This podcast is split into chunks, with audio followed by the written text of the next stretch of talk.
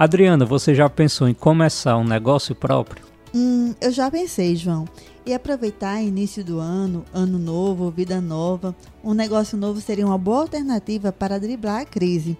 Só que aí eu fico imaginando, o que fazer, como fazer, como driblar a burocracia. É, é muita burocracia. Se você não tiver um bom planejamento, até mesmo o nome do empreendimento pode se tornar uma dor de cabeça lá na frente. E a gente tem que planejar bastante, porque a gente começa um negócio por necessidade e acaba que o negócio não vai para frente e em vez de ser uma solução, acaba se tornando uma nova dor de cabeça. Isso, e é para justamente explicar esses riscos e passar algumas orientações importantes na hora de abrir ou manter um empreendimento que começa agora o Ernicast.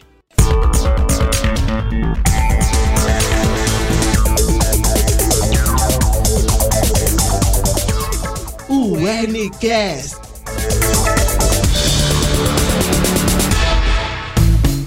Olá, seja bem-vindo a mais uma edição do Ernicast. Eu sou João Moura.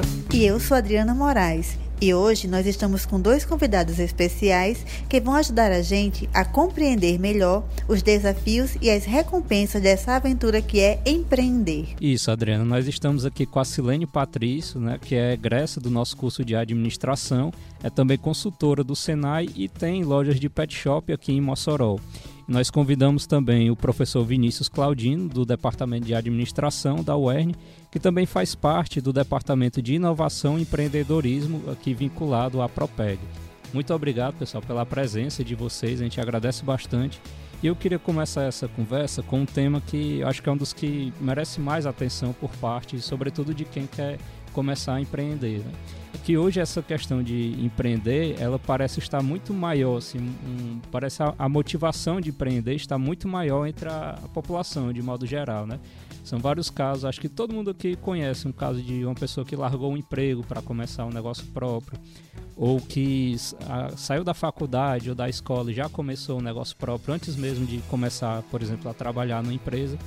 E isso é uma coisa muito positiva, né? Porque é, possibilita às pessoas um, um, leque muito grande de oportunidades, mas ao mesmo tempo traz alguns riscos, né? É, especialmente por às vezes haver uma ilusão de que basta ter uma boa ideia para começar um negócio e prosperar a partir daquilo, quando a gente sabe que há uma série de, de elementos, né, de riscos associados a essa questão de empreender. Então eu queria começar aqui essa nossa conversa perguntando a vocês quais são é, os principais erros, equívocos que as pessoas cometem nesse momento em que elas têm uma ideia e vão começar um negócio próprio. Olá, João Moura, olá, Adriana, Silene, caros ouvintes. Olhe, a tarefa de empreender, ela tem, uma, tem algumas características que a gente deve, deve observar. Em alguns momentos, o empreendedorismo surge da necessidade mesmo, sabe, João? Vem de um momento onde você não planejou e você precisa ter uma alternativa. Nesses casos, o empreendedor ele começa a ter uma série de situações que não foram inicialmente previstas e ele vai resolvendo à medida que elas acontecem. Então, eu acredito que esse empreendedor que não se preparou como deveria, ele costuma ter algumas dificuldades maiores do que aquele que foi, com o passar do tempo, se encontrando, identificando o negócio e fazendo aquilo que tem a maior habilidade para resolver. Então, eu, já nessa primeira pergunta, eu diria: o planejamento é importante para o empreendedor para ele alcançar os seus resultados. Oi, professor Vinícius, João, Adriana. É verdade, professor, o planejamento é muito importante e eu sou testemunha disso. Né? Eu sou empreendedora e, apesar de ser egressa do curso de administração, eu tive algumas dificuldades, sim. É, sou empreendedora por necessidade e me vi diante de algumas situações que nem imaginava. Né? Um exemplo muito simples disso, professor, é o nome da empresa. É, no momento que eu abri, eu achei que seria uma coisa mais simples de escolher. Voltei para minha família, né? fiz até um, um, no grupo da família, eu perguntei qual é o nome que achava interessante e tal, e a minha filha se posicionou com um determinado nome, eu gostei e coloquei esse nome. E nessa caminhada, na busca desse profissionalismo e diante da concorrência, né, quando eu busquei as instituições, que isso deveria ter sido feito antes de abrir o, empreendedor, o negócio, é, eu me estou no meio desse processo de mudança de nome, né? Aí eu, eu vi a importância que isso vai ter, né? Nós, nós temos um investimento para marketing, isso é necessário. E aí você começa a se ver diante do, do mundo, né? Do Brasil todo. E aí qual é o nome que você vai ficar? Você pode usar esse nome? Esse nome é um nome comercial? Ele é, ele é sonoro, né? Ele passa para o mercado o que você quer passar. É uma questão simples, né? é uma entre várias que o empreendedor, o futuro empreendedor deve, deve estar atento e muito importante. Então, o planejamento, sem dúvida, é essencial, professor, sem dúvida. É, o senhor, professor, falou bastante sobre o planejamento, né? Silene também reforçou isso. E nesse, nessa época de crise, em geral, as pessoas veem o empreendedorismo como uma alternativa. Procura emprego no mercado de trabalho, não encontra, aí, ah, eu vou empreender. Né? Então, quais são os cuidados que as pessoas têm que ter no período de empreender, tanto por necessidade, quanto empreender nesse período de crise. Sim. A primeira, a primeira observação que a gente deve fazer é ter muito cuidado com essa questão do, do impulso, do fazer sem refletir bem sobre a realidade. Porque quando você está abrindo um negócio, você está assumindo muitas responsabilidades, sabe, Adriana? Então eu acredito que quando a gente fala aqui nesse exemplo que Silene trouxe, de colocar um nome numa empresa, isso é uma etapa que a gente diz é muito simples, mas na verdade não é, porque você está apresentando o seu negócio para a sociedade. Existem também buscas que você deve fazer, porque o nome de uma empresa ela não pode ser dada de, de, qualquer jeito. Você tem que identificar se, não já, se já não existe outra empresa com esse nome, se não vai tomar o direito autoral de alguém, então, essas responsabilidades que você assume enquanto empreendedor deve ser muito bem observado. Mas eu sei que a crise ela faz com que as pessoas tenham urgências. Ela faz com, faz com que as pessoas busquem alternativas para ontem, porque as contas continuam a chegar, porque as obrigações continuam a chegar. Então, eu diria assim que nós podemos criar soluções através de algumas coisas que já estão disponíveis na nossa, no nosso dia a dia. Se a gente tiver a oportunidade de parar um pouquinho, ir até a internet, fazer uma busca no Google, conversar com os amigos, voltar à universidade, perguntar para os professores, aumentar essa rede de contato, de informações, a gente pode diminuir alguns possíveis erros nesse momento inicial. Porque a crise ela vai chegar muitas vezes para a gente com uma postura muito ameaçadora a crise ela é ameaçadora porque ela faz com que a gente reflita, inclusive, sobre as decisões que a gente tomou no passado. Mas a gente não pode estar tá errando constantemente. A gente precisa diminuir essa quantidade de tentativas e erros.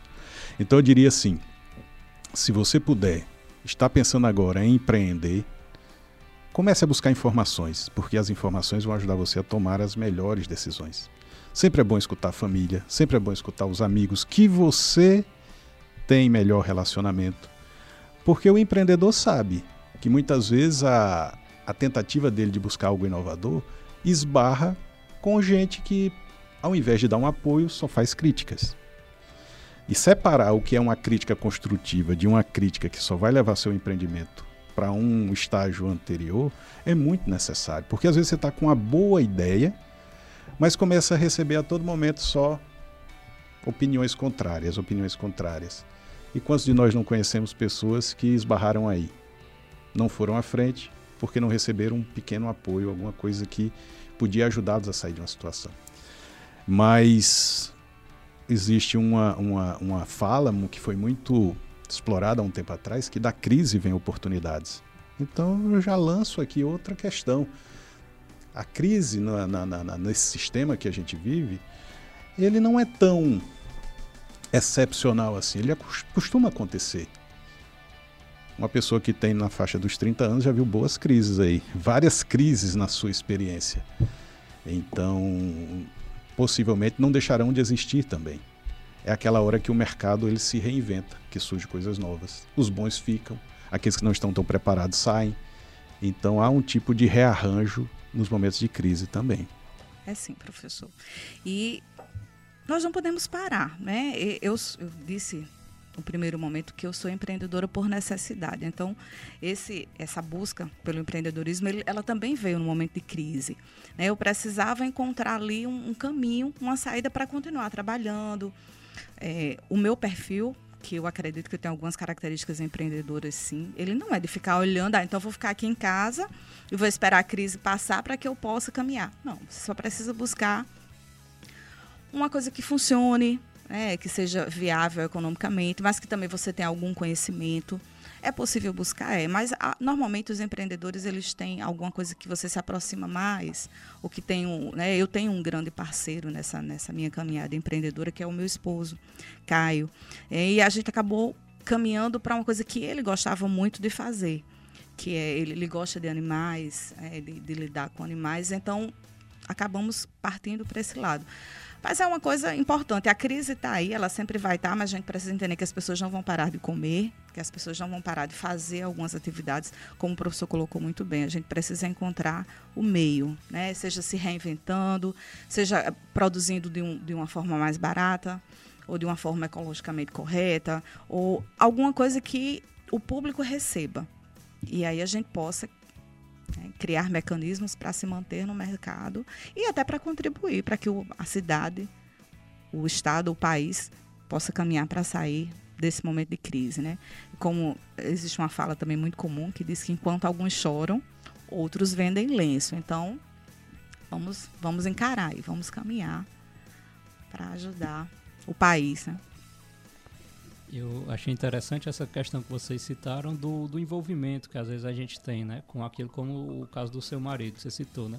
A gente aqui no, no meio universitário escuta muito dos professores aquela questão de que, ah, se você vai trabalhar, pesquisar determinado tema, né? Seja um, um tema de, de mestrado, um projeto de mestrado, ou até uma monografia, que seja um tema que você tenha uma relação forte com aquilo, né? Que lhe apaixone de alguma forma. Vocês acham que no mundo dos negócios existe uma relação assim, essa necessidade de ser algo que você precisa ter um apego também?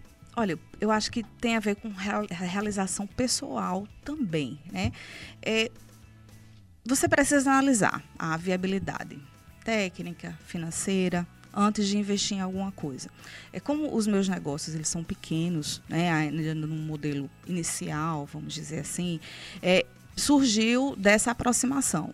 Nada impede que a gente amplie para outras áreas, que a gente de repente identifique que tem um, um determinado uma determinada seção, um setor, uma área que nos dê um retorno financeiro maior e com isso um apoio é maior para até continuar crescendo e a gente fortaleça aquela parte. Mas eu, eu já li até algumas biografias é, que as pessoas elas têm inicialmente eh, essa relação. E aí, depois que esse negócio cresce, ele pode tomar algum formato, até com o surgimento de algumas tecnologias, é, o surgimento da necessidade do público, a gente vai direcionando, se adequando, né? a gente precisa atender a, a necessidade, a expectativa do nosso público, mas eu acho que inicialmente ele, ele, ele tem sim esse.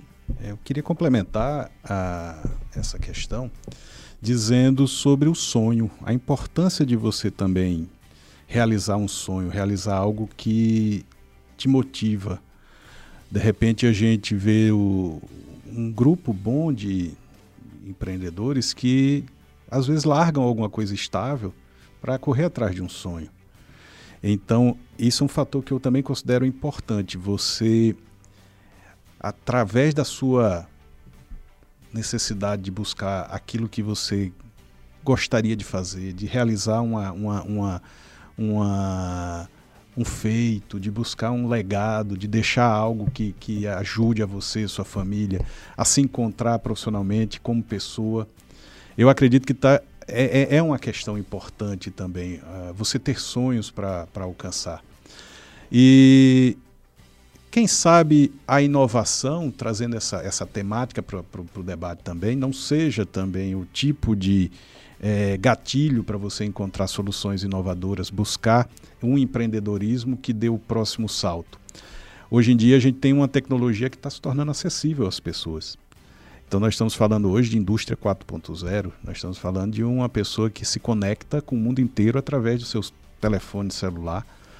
E como isso vai mudar as relações de emprego, de fornecimento de serviços nos próximos anos.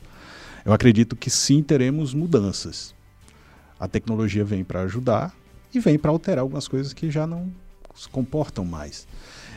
Se a gente vê recentemente quantas coisas inovadoras vieram retirar é, ou acrescentar no mercado novas possibilidades. Quem ia suspeitar que um tempo atrás a gente teria o Uber como uma forma tão é, democrática de fazer o transporte público nas cidades? É engraçado que às vezes nesse meio a gente hoje está tudo tão conectado que às vezes a gente pensa que parece que não falta inventar mais nada, né? Porque hoje está tudo tão facilmente ao alcance assim de alguns cliques, né? Mas existem muito, muita, muita coisa ainda, muita demanda ainda para surgir, né? É, o senhor citou esse caso do Uber, eu estava lendo recentemente que o, a pessoa que criou o Uber, o fundador, ele teve a ideia de criar o aplicativo num dia que ele tava, precisava ir para uma reunião estava tentando pedir um táxi e não, não conseguia de jeito nenhum e de repente veio essa sacada nele, né? E aí, claro, assim, ele teve uma sorte de que naquele momento é, é foi o momento que estava mais se popularizando aquela tecnologia, né? Para que as pessoas era quando as pessoas estavam com mais acesso à, à tecnologia do, da internet no, no, celular e também uma rede de satélite que possibilitava, né? A, a, toda a inovação. Mas assim, as ferramentas já existiam ali e a grande sacada dele foi ter essa ideia de, como o professor colocou, democratizar esse sistema de, de transporte, né? Então, às vezes, é, eu queria ouvir um pouco vocês sobre isso. Eu acho que, é, por mais que tudo já pareça tão consolidado, às vezes tantas ferramentas que tem ao nosso alcance, eu acho que sempre tem uma forma também de uma forma diferente de ver uma demanda que está surgindo ou uma melhoria para um serviço que hoje existe, né? É, essa, essa necessidade de inovação, né, professor? É, acho que a gente, é um exercício mesmo. Né? Todos nós somos dotados de criatividade, temos algumas ideias, mas para se, se consolidar a inovação, precisa que ele seja viável financeiramente, que ninguém tenha feito ainda, enfim. E eu tenho tentado né, esse exercício de olhar para o serviço, de ouvir o cliente, de ver outras ideias que estão disponíveis. Não é uma tarefa muito simples, é, em algumas áreas, pelo menos no meu olhar hoje, que pode ser modificado hoje à tarde, amanhã, né, com alguma, alguma variável externa que me permita ver de outra forma. Mas é uma necessidade. Né? Nós inovamos em, em, poucas coisas, que também, também é inovação. Né? Por exemplo, no pet shop, como inovar num pet shop? Né? Você olha para os pet shops de Mossoró, é tudo muito igual. É, tem aquele espaço com acessórios, com alimentos, você entra, tem o espaço lá do banho, da tosa, você pode verificar, pode acompanhar. Hoje você recebe uma mensagem no seu telefone dizendo quando o animalzinho está pronto, você já recebe uma mensagem dizendo que a ração está prestes a acabar, para lhe lembrar, você já recebe uma mensagem informando da vacina. Então, o que fazer? Né? Lá no, no, nos PETs, a gente tentou fortalecer esse serviço. De que maneira? É, é, foi verificado que os donos dos pets eles têm uma preocupação né? Ainda existe uma preocupação que você vai deixar o seu animalzinho ali, o que, que vai acontecer com ele, né? Como foi? Então nós criamos um, um como se fosse um acompanhamento do nosso, criamos o nosso modelo, né? Para que a gente pudesse dar para esse tutor, para esse pai, para essa mãe, enfim, do pet lá que ele deixa, do que aconteceu com ele naquele período que ele ficou lá. Mesmo sendo um período mais curto, às vezes duas horas, três horas, às vezes porque o, o, tutor mesmo pede que demore mais um pouco, que ele vai resolver alguma coisa e só volta quatro horas depois. Então a gente colocou lá. É, como ele se comportou, se ele fez xixi, né, se ele tomou água, se ele estava quietinho na gaiola, não se ele de repente se comunicou com outros que estavam na gaiolinha do lado. E a gente entrega para o dono. Então a gente está tentando, está buscando essa maneira de se diferenciar, porque o cliente apesar dele não saber o que e também nós não sabemos, mas quando você entrega qualquer coisa a mais, o cliente ele fica satisfeito, ele fica feliz e você consegue fidelizá-lo, né, de alguma forma, para que ele volte. E na, na, visita seguinte, professor, ele já tem uma expectativa, talvez até de uma coisa a mais, mas é um desafio, com certeza. A inovação é um desafio. E uh, nesse ponto da inovação, eu acho que a Universidade do Estado do Rio Grande do Norte ela tem um, uma missão também na, no estado, na, na, região, de buscar essas soluções para algumas cadeias produtivas que já existem, que já estão aí disponíveis e que o empresário muitas vezes ele pode encontrar na universidade algumas alternativas, algum tipo de resposta para cada vez mais conseguir contribuir com o desenvolvimento do Estado. Então imagine que nós estamos numa região onde recursos naturais estão disponíveis. A gente tem o sal, a gente tem minérios, a gente tem a área do petróleo se reconfigurando, petróleo e gás se reconfigurando. A gente espera ver como contribuir também nisso, porque algumas cadeias que estão estabelecidas, elas passam por esses momentos também de altos e baixos.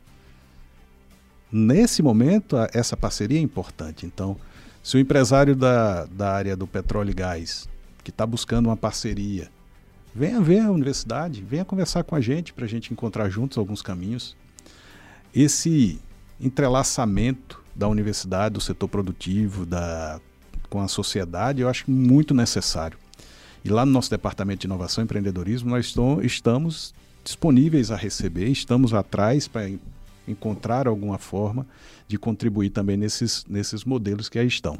É, professor, e dizer para as pessoas que estão nos ouvindo que a universidade está de portas abertas, sim, eu sou um exemplo disso. Talvez alguém, ah, como é que eu vou chegar na universidade? É, procura o departamento de administração, né, professor? E é, eu estava conversando com a pessoa e disse, olha, eu não, não posso deixar jamais a universidade, porque é lá que as coisas acontecem, onde existe a produção de conhecimento.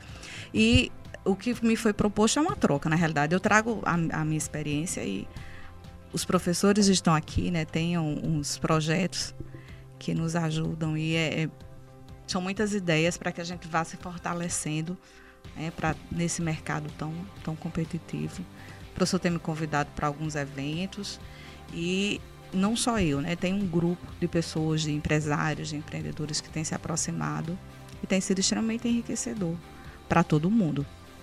Hoje existe algum canal específico, por exemplo, um e-mail, um telefone que a pessoa que tem, que quer fazer esse contato com a universidade, né, ela pode procurar? Olha, o, o Departamento de Inovação e Empreendedorismo, ele tem essa característica de receber as pessoas que estão na fora da universidade, ex-alunos, mas também um público interno, claro. E eu diria que o, o primeiro contato pode ser feito através do nosso e-mail. Acho que o DIE, DI, ern.br é o primeiro caminho para nos contactar. Mas querendo vir à universidade, vir até a nossa sala, a gente está à disposição para receber, para conversar. A Universidade do Estado do Rio Grande do Norte hoje tem quatro incubadoras, duas em Mossoró, uma em Natal e outra em Pau dos Ferros. Então, o que a gente está chamando de ecossistema de inovação se consolida a cada dia. E a gente aproveita para sugerir também a quem está ouvindo para acompanhar as nossas redes sociais da UERN, porque a gente tem na universidade uma série de eventos abertos, né? tanto no, na área do empreendedorismo em si, como também outras áreas que são de interesse para quem quer abrir um negócio. Então fica essa dica também para que acompanhe as nossas redes.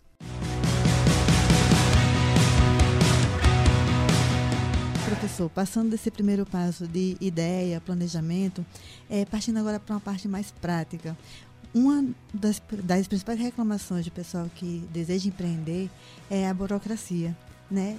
É, Existem meios para que possa para que a pessoa não possa perder nem tanto tempo com, com a burocracia, assim, como é que a pessoa que decidiu empreender, o que é que ela deve fazer na prática? Olha, de fato, essa reclamação ela é recorrente, ela é muito, ela existe mesmo, não é, não é, não é algo desse, desprovido de, de realidade, não. É verdadeiro. Você tem, para quem quer ingressar em uma área de, de, de, atuação, uma série de requisitos.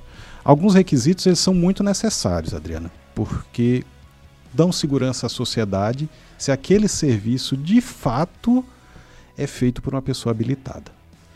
Quem de nós quer expor a vida da nossa filha, da nossa família, com um tipo de serviço que foi feito de forma amadora? De forma que não traz a segurança necessária. Conversando recentemente com uma professora da nossa universidade vizinha, da UFESA, ela alertava do problema do alimento que pode vir contaminado com salmonela, por exemplo. Então, ter uma fiscalização em quem produz um alimento e bota à disposição das pessoas e garantir a segurança disso é muito necessário. Porque a gente não está sabendo o que está acontecendo nos bastidores, qual é o tipo de produto que está sendo utilizado. Então, eu diria que em alguns casos a burocracia faz parte do negócio. E eu não, eu não diria que a simplificação resolve todos os problemas. Mas eu tenho visto um movimento, principalmente na parte de facilitar a abertura, diminuindo uma série de, de pré-requisitos, de documentos. O microempreendedor individual é uma forma muito mais simples de, de, de atuar enquanto empreendedor. Serve para todas as categorias? Não, não serve para todas as categorias de negócio. Algumas você vai ter que se qualificar com outros tipos de relacionamento com a prefeitura, com o Estado, com o governo federal, com as, é, com as empresas que dão as certificações para você poder atuar. Acho que poderia muito, ser muito mais simplificado. Mas hoje a gente tem ainda uma burocracia que, para algumas pessoas, é tão impeditiva que elas preferem ficar numa informalidade. Aí lembra que eu falei que alguns tipos de negócios eles precisam ser fiscalizados, controlados? Para algumas pessoas isso é um obstáculo tão grande que elas continuam prestando o serviço, mas numa forma sem controle algum, numa informalidade completa. E aí o risco se torna até maior, João. Porque aí sim ficou fora completamente do radar dos serviços de controle. Então eu diria para vocês que é uma tarefa dos gestores públicos, em especial, das pessoas que pensam as políticas públicas, criar formas de atender ao, ao, ao, empreendedor que quer montar seu negócio, desburocratizando, tornando mais barato, dando acesso a crédito, mas com obrigações também. Tá, você vai ter acesso ao, ao recurso, mas você vai ter que ter as contrapartidas, os pagamentos, honrar suas dívidas essa situação ela precisa ser feita de forma urgente. A gente não, não pode continuar tendo barreiras tão grandes para as pessoas que querem contribuir com o desenvolvimento econômico das, das nossas cidades, da nossa região. Mas eu diria que quem quer empreender, faça tudo de acordo com a lei, faça tudo de acordo com o que é exigido para que ele tenha a, essa, essa legitimação do poder público e da sociedade. Não vale a pena burlar as regras, não vale a pena para pegar um atalho e depois esse atalho ser algo que vai comprometer a, aquela empresa, o negócio ou gerar algum transtorno maior. É porque é, muito se fala que é uma dor de cabeça essa questão burocrática, mas se você também for buscar um caminho mais fácil, a dor de cabeça depois pode ser muito pode pior. Pode ser bem né? maior, é verdade. É importante trabalhar com segurança jurídica, legitimidade, como o professor falou, né? para que a gente possa dar para a sociedade o que ela precisa. Agora, é muita burocracia? É sim, né? é verdade. Quando a gente está lá, são muitos impostos, são muitas fiscalizações, né? Fiscalização de. Você puder imaginar, uma loja pequena, aí você recebe o Metro, o Ministério da Agricultura, o Conselho Regional de Medicina Veterinária, Prefeitura, Governo, Governo Federal. Então, é muita gente fiscalizando, mas a gente precisa atender é necessário para que tudo funcione. Eu acho que, vou falar por mim, é uma insatisfação que existe ainda porque a gente não vê esses, esses impostos que são pagos é, revertido em benefício para a sociedade. Eu acho que essa seria o, o, grande impasse. Não é que você ache ruim pagar. Você acha ruim pagar quando você não vê para onde esse, esse dinheiro vai, esses valores né, vão e o que, que de fato está acontecendo. Mas eu espero que a gente consiga solucionar, é uma, outra discussão mais complexa. É, quando a gente vai abrir um, um negócio, é preciso realmente que você tenha um contador, é uma caminhada que ele pode ajudar. A universidade está aí, como o professor falou, para que para poder auxiliar esclarecer muitas dúvidas. É importante que você olhe para não ser é, surpreendido com alguma fiscalização que você não, não sabia que existiria ou com algum documento que de repente você deveria ter pago e vem lhe trazer um transtorno maior. Né? A universidade ajuda, o SEBRAE também ajuda bastante, é até mais conhecido dos, dos microempreendedores, principalmente o, o, MEI, né, que é o microempreendedor individual. É, Para tristeza, saiu uma listinha agora, professor, não tenho aqui, mas que o governo aí diminuiu muitas, muitas áreas que não vão mais poder utilizar o MEI. É, Mas o, MEI ele vai funcionar até um determinado ponto, né? Com o MEI você tem um, um volume, um valor máximo que você pode negociar, você tem só pode ter um funcionário. Então ele funciona realmente inicialmente, é para nos colocar no mercado. Logo depois você vê que se percebe continuar seguindo. Mas é importante, não tem como você fugir disso no Brasil. Né? Eu acho que o que nos deixaria mais feliz e talvez até nos fizesse buscar é, era se a gente realmente conseguisse ver esse dinheiro revertido para a sociedade. Mas tem que cumprir, não tem, não tem jeito.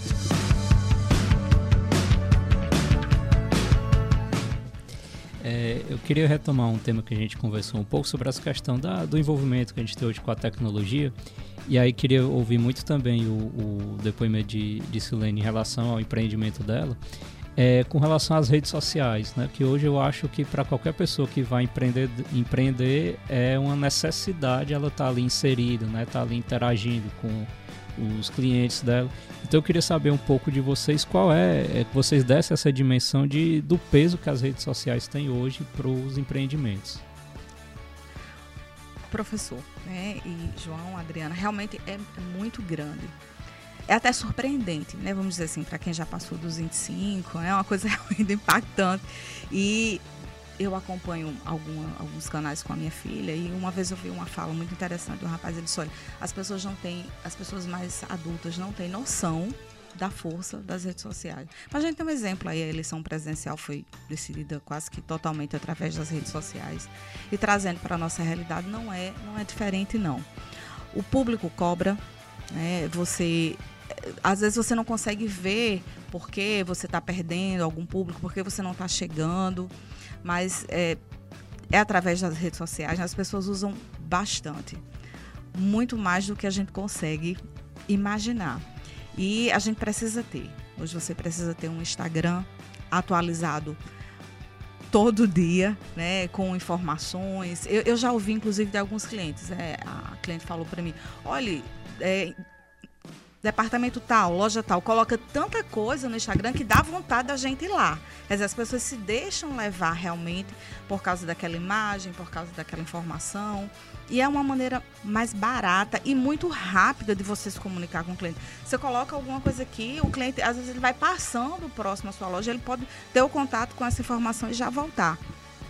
Então, é preciso sim que a gente se fortaleça também nessa parte. Né? Não dá mais para a gente ficar só no amadorismo. Você precisa realmente contactar um profissional que possa nos ajudar, até porque você consegue ver claramente a profissionalização da concorrência. Então você não pode deixar isso passar.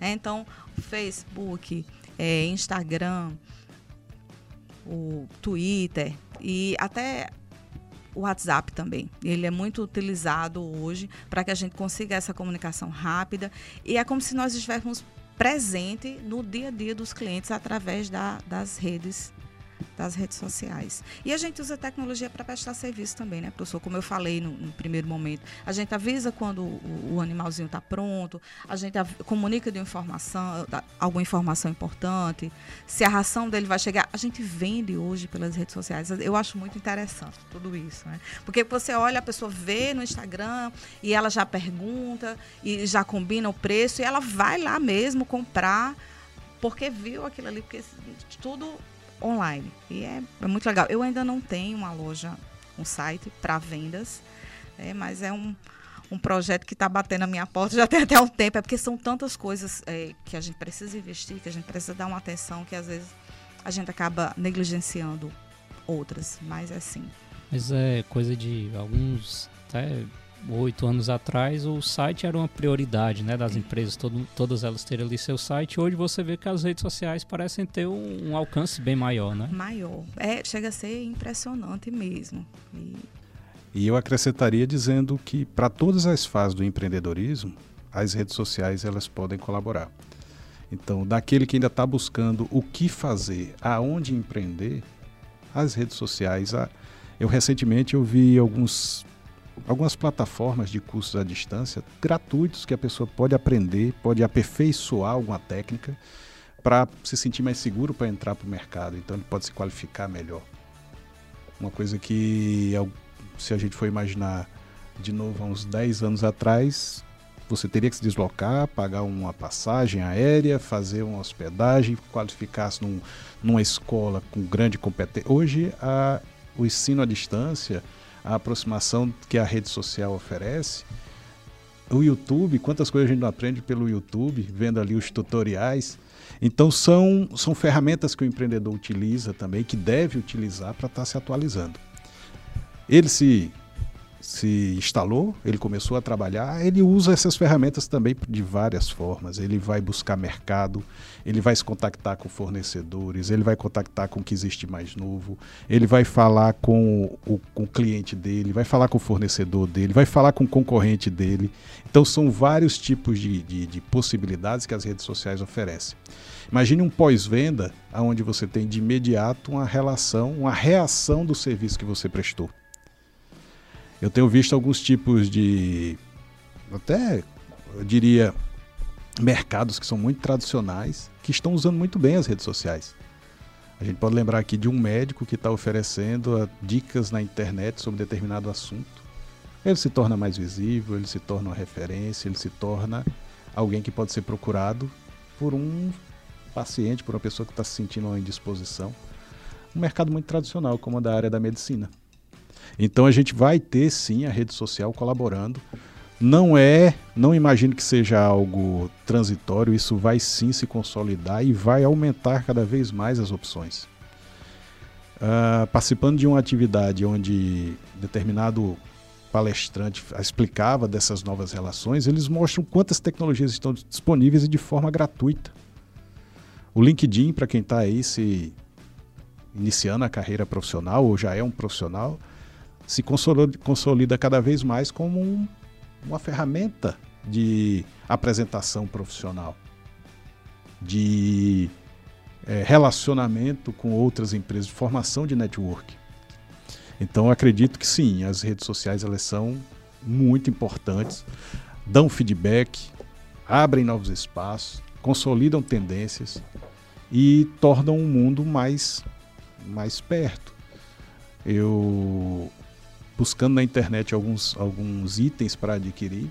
De repente você tem aí plataformas que estão fora do Brasil, dentro do Brasil. Olha a Amazon como é que está, que tipo de, de, de estrutura é aquela. Então são, são, são coisas que fazem o mercado se reorganizar. Duas grandes livrarias fecharam lojas no Brasil e está um, um perigo. Será que aí é uma ameaça, é uma oportunidade? Quem está entrando nesse ramo de livros impressos, o que, é que ele tem que saber para entrar e para sobreviver nesse mercado. Existe concorrência com o livro virtual, o livro que não é impresso, que sai mais barato. É, mas tem um mercado apaixonado por livros. Tem gente que, que gosta de manusear o livro, gosta do cheiro do livro. Então pode ser que ainda exista durante muito tempo o mercado do livreiro que vende livros impressos. Mas mesmo esse mercado também é interessante como ele vai se adaptando, né? Hoje tem empresas especializadas que elas oferecem esse serviço do livro impresso, mas elas não se limitam a simplesmente vender o livro para a pessoa, né? Elas chegam com um produto personalizado, né? Com informações extras naquele livro, por exemplo, que ele vai para aquela pessoa já com um determinado perfil, que ela já sabe que aquela pessoa vai querer, vai gostar mais. Então eles vão sempre tentando se atualizar e se moldar também a esse mercado, né? E falando de tecnologias, também tem um podcast, que é o que a gente está fazendo Sim. aqui agora. Recomendamos, viu? que está disponível aí. Por que não fazer um podcast dando dicas de como você criar seu animal, enfim, adestrá-lo, qual é a melhor alimentação, para colocar lá no Facebook da, da loja, né? E de repente. Bom, pessoal, é, a gente vai finalizando aqui a, a nossa conversa. Mas eu queria ouvir um pouco de vocês, assim, as considerações finais e o que é que vocês recomendam mais, né? Quais seriam últimas dicas que você tem para as pessoas, né? seja o, os primeiros passos, ou seja, quais canais elas podem recorrer também. O professor Vinícius já falou um pouco disso, mas eu queria que vocês fizessem esse encerramento aqui. Muito bem. Então, para aqueles que chegaram agora há um momento que tão, é, ainda persistem na ideia de ser, serem empreendedores, eu acredito que informação é algo muito necessário. Então, resumindo numa palavra, o empreendedor ele tem que coletar o maior número possível de informações. Informações boas de, de preferência, informações que consolidem a ideia dele. Sugeriria também que ele não tente fazer algo como um teste sem muita certeza do que vai alcançar, porque senão ele pode aumentar o problema dele. Ele pode captar um recurso financeiro e depois ficar com dificuldades para pagar. Ele pode ter uma série de consequências por ter sido muito precipitado. Então, mesmo nas nossas urgências, nas nossas necessidades, eu diria: avalie melhor. Seja um empreendedor, mas que teve consciência do tipo de negócio que gostaria de, de empreender.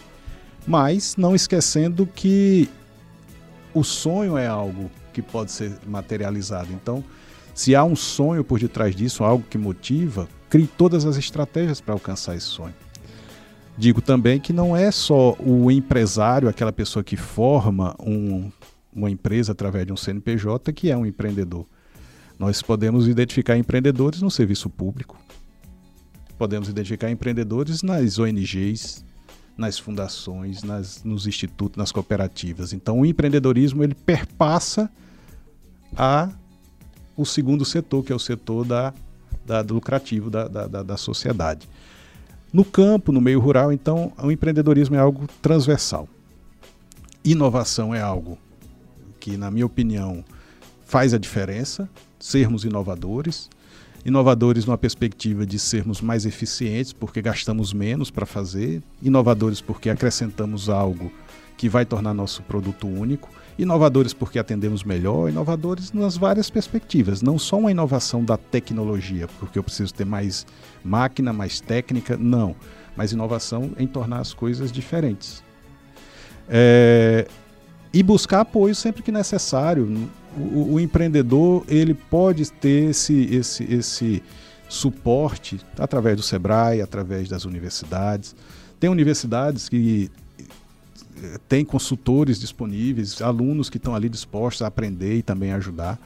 Eu acredito que sim, tem uma, uma, um caminho aí que pode fortalecer e tornar o empreendedorismo algo que seja muito viável, muito rentável. Não é tarefa fácil. Quem é empreendedor, talvez Silene, nas falas finais dela, possa destacar isso. Não é só não é só o, o, o, só flores, não, é, você tem muitos percalços no meio do caminho. O empreendedor está sempre buscando algo, melhorar algo, e ele tem que estar tá muito próximo do negócio para a coisa acontecer. É verdade, sim, professor. Tem que estar tá lá todos os dias, né? Mas os desafios existem, sim, mas é possível. É, como o professor falou, sempre com muita informação. É, é possível que você enfrente esses desafios e que você consiga superá-los. São muitos desafios, impostos, como falam, tem um que não foi citado, que é mão de obra. É um grande desafio hoje, acho que para todas as áreas. Mas é possível sim, né? com muita determinação, coragem, batendo aquele nosso leão todo dia. E empreendam sim, contribuam para a economia, né, para fortalecer a sua família, para fortalecer a sua cidade, o seu estado, do seu país da maneira correta, como o professor orientou. Dentro do possível, erros vão existir, mas você pode minimizá-los sim, né? através de informação, conversando com outras pessoas, da forma como nós falamos aqui durante toda essa conversa. E força, fé, foco, que vai dar tudo certo sim, ok? Então, obrigada, obrigada pelo convite, muito satisfatório estar aqui com vocês, conversar sobre empreendedorismo, e é isso. Obrigado, Silene. A gente reforça mais uma vez esse convite, né, que a universidade está sempre de portas abertas para receber tanto alunos, técnicos, quanto qualquer pessoa da comunidade em geral. Então basta procurar os nossos canais também. E aí, Adriano, já está mais preparado para criar um próprio negócio? Vamos lá, Adriano. É, 2019 está aí, vamos pensar, né? Bom, a gente encerra aqui essa edição do Ernicast. Lembrando que quem tiver comentários, dúvidas, sugestões, pode entrar em contato através do nosso e-mail, o ernicast.br. Até a próxima edição.